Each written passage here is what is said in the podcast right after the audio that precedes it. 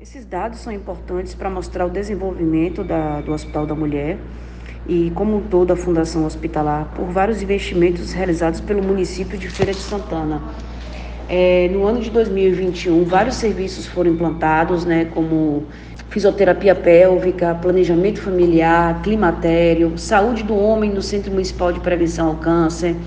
Foram realizadas várias ações, como Outubro Rosa, Novembro Azul, atividades também de planejamento familiar. Então, todos esses serviços foram essenciais para o desenvolvimento é, e os pontos positivos conforme essas estatísticas apresentadas. Então, todo ano é, a gente vem trazendo novos investimentos. O município de Feira de Santana é, vem trazendo esses investimentos para que o complexo materno-infantil e a Fundação Hospitalar como um todo consiga desenvolver essas atividades essenciais para os municípios de Feira de Santana. Todos esses exames são os exames de especialidades, exames de média complexidade e de, atendimentos que vão da área de ginecologia, pediatria e também multiprofissional.